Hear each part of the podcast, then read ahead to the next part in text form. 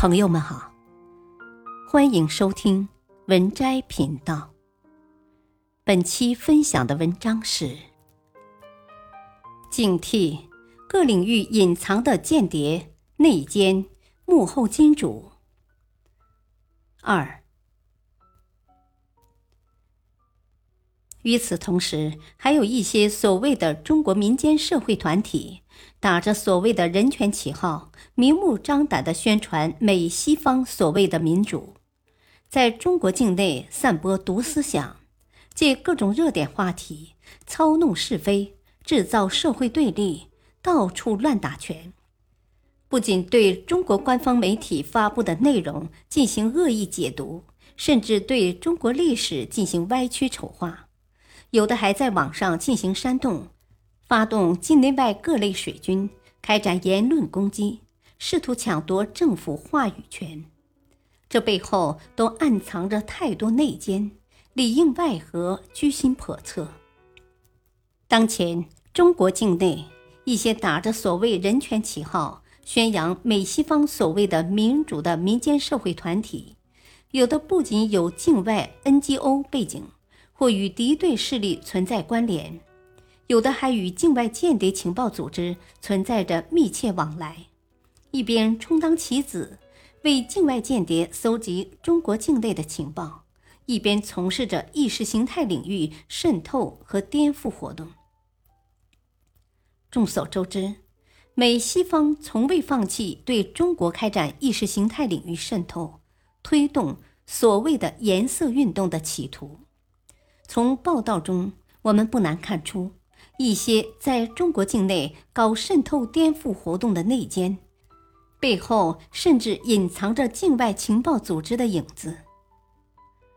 近年来，一些国家的政府、社会组织和机构，通过小额赠款的方式，对中国境内的一些所谓美西方价值观的特定人士或组织提供资助、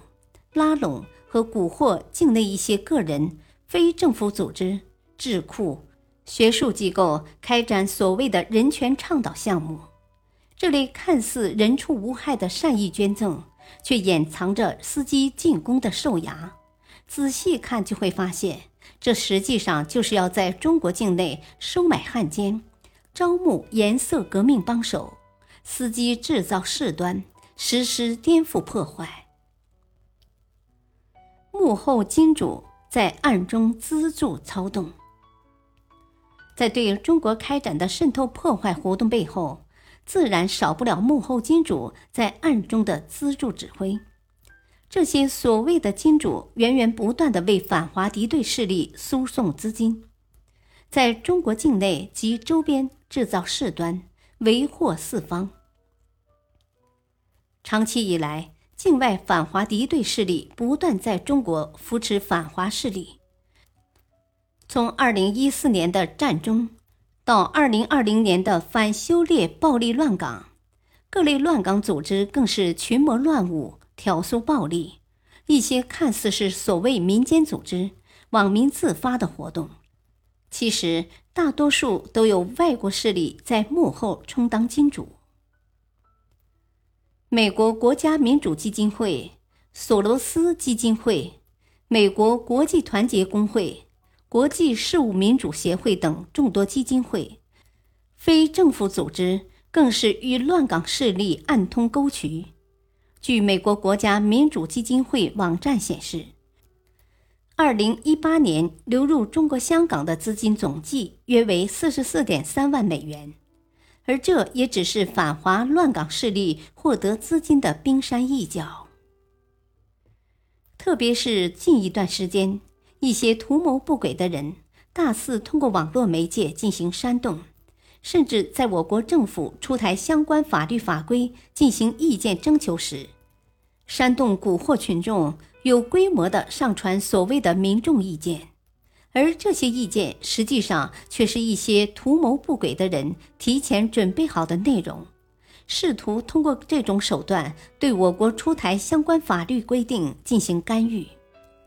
而这恰好又与美西方一些国家和非政府组织对中国进行的小额捐赠计划中的内容遥相呼应，有的甚至明显可以看到是有境外金主在背后操纵指挥的影子。二零二一年五月，美国驻华大使馆和领事馆在其官网上推出二零二一年度的公共外交小额赠款计划。该计划着重强调了为不同意见的接触创造空间。很明显，这就是一个由美国国务院策动、打着公共外交幌子，对包括港澳地区在内的中国各地进行宣传渗透，以文化活动行为等掩护，向特定人士或组织提供资助、输送利益，甚至策动颜色革命的计划。还有一些境外势力和组织频频围绕中国新疆问题制造事端，例如，美国国家民主基金会一直以来都在暗中资助和扶持疆独势力。二零一七年度，NED 对东突组织的资助额为五十五点六万美元，二零一八年度为六十六点九万美元。二零一九年度为九十六万美元，而 NED 所扶持的这些反华势力，都对我国国家安全、社会安全、人民生命财产安全构成了极大的危害。除此之外，一些反华势力还在我国周边以及与我国有着较好关系的国家制造事端，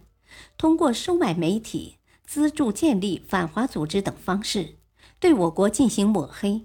挑拨这些国家与我国的友好关系，煽动敌视情绪，并将目标瞄准我们国家在海外的企业，伺机实施破坏，不仅严重危害着我国的海外利益安全，并且也对与我国保持交好关系国家的社会及国家安全造成了危害。感谢收听。下期播讲三，敬请收听，再会。